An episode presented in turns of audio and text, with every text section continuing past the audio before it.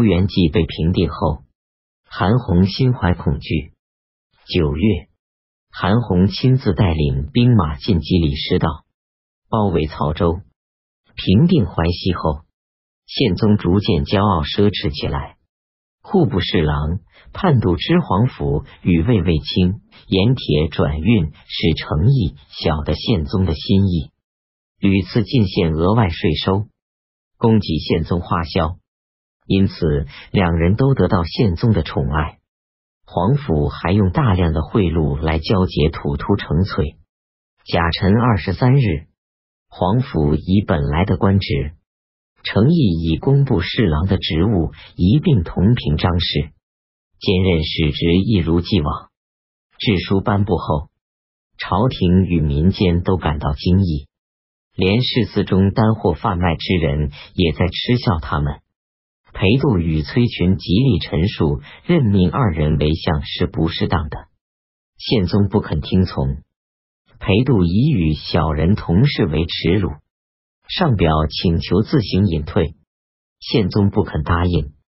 裴度又上书认为，皇甫与程颐都是掌管钱财与谷物的官吏，是奸诈机巧的小人。陛下突然将他们安置在宰相的职位上。朝廷内外没有人不诧异、不讥笑的。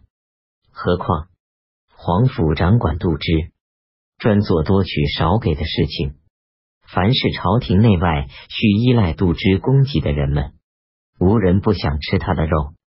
近来皇甫裁减淮西官员的路粮，惹得将士们愤怨不满。是指我来到淮西行营开导、劝慰和勉励他们。这才没有发生溃散作乱的事情。现在那些原来讨伐淮西的将士全部开向淄青。得知皇甫担任宰相后，肯定人人惊惶忧恐，知道自己没有可以申诉的地方了。程颐虽然人品平庸低下，但是考虑事情心平气和，可以让他处理繁杂的事务，不适合出任宰相。至于皇甫，天性狡猾诡诈，天下无人不知，唯独能够使陛下的明察善断受到迷惑，足以看出他奸佞邪恶到了极点。倘若我不肯隐退，天下的人们便要说我不知廉耻了；倘若我不发言，天下的人们就会说我辜负了陛下的恩宠。现在。陛下既不允许我隐退，又不肯听从我意见，我感到就像烈火烧心，乱箭穿身。可惜的是，淮西荡平，河北归于安宁。王承宗拱手割让土地，韩红抱病登车讨伐贼人。难道是朝廷的力量能够控制他们吗？只是因为对他们安排处理得当。能够使他们心服而已。陛下建立天下太平的基业已经达到了十分之八九，怎么能够忍心再自行毁坏，使各地心灰意冷呢？宪宗认为裴度属于朋党集团，对他的意见便不肯予以考虑。皇甫知道自己不被大家所赞同，愈发做巧伪阿谀的事情来巩固自己的地位。奏请削减朝廷内外官员的薪俸，来资助国家的用度。几事中，崔植将诏书封和退还。经过极力论说，才没有实行皇甫的建议。崔植是崔府弟弟的儿子。当时内廷拿出积存多年的丝帛交付杜之出卖，皇甫用高价全部买下了这些丝帛。用以攻击边疆的军队，那些丝帛朽蚀腐败，用手一碰就会破裂。边疆军队将这些丝帛堆积起来烧掉了。裴度借奏报事情的机会谈到此事，皇甫在皇帝面前伸出他的脚来说：“这双靴子也是由内库中来的，我用两千钱买下了它们。这靴子坚固结实。”可以穿很长时间。裴度说的话并不可信，宪宗认为讲的很对，从此，皇甫更加无所忌惮了。程毅也知道自己不得人心，但是他能够廉洁谨慎、谦逊自已。他出任宰相一个多月，不敢掌管印信，执笔断事，所以最终得以免除祸殃。五房使杨朝问胡乱捉拿囚禁百姓，刑讯拷打，索取利钱，使他们相互诬告牵连，被拘禁的将近一千人。忠诚萧上奏揭发这一状况，裴度与崔群也就此进言。宪宗说：“朕且与你们谈论用兵的大事，这点小事由朕自己处理。”裴度说：“用兵的事情才是小事，让人担忧的不过是崤山以东而已。而武房是强暴蛮横，恐怕会扰乱京城。”宪宗不高兴。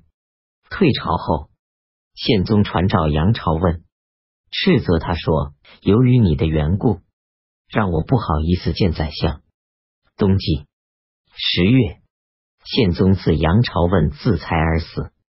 将他囚禁的人全部释放。宪宗晚年喜欢神仙不老之术，班照在全国寻求方术之事。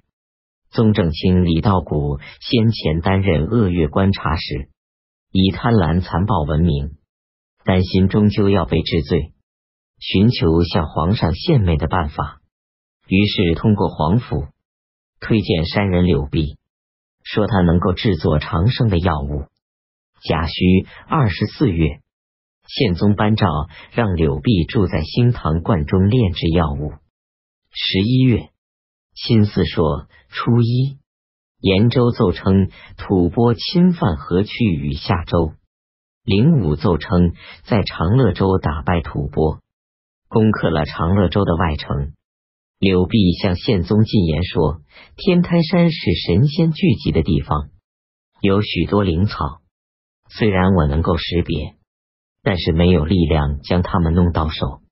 如果我能够去做那里的长官，可能会找到他们。宪宗相信了他的话。丁亥初七，宪宗让柳弼全且代理台州刺史，还赐给他金玉带和紫色的朝服。谏官争着上奏，认为君主喜欢方术之事。但还没有让方术知识治理百姓、处理政务的先例。宪宗说：“烦劳一个州的力量，就能够为君主带来长生。做臣子的又有什么可吝惜的呢？”从此，群臣都不敢谈论此事。甲午十四日，延州奏称吐蕃逃走。壬寅二十二日。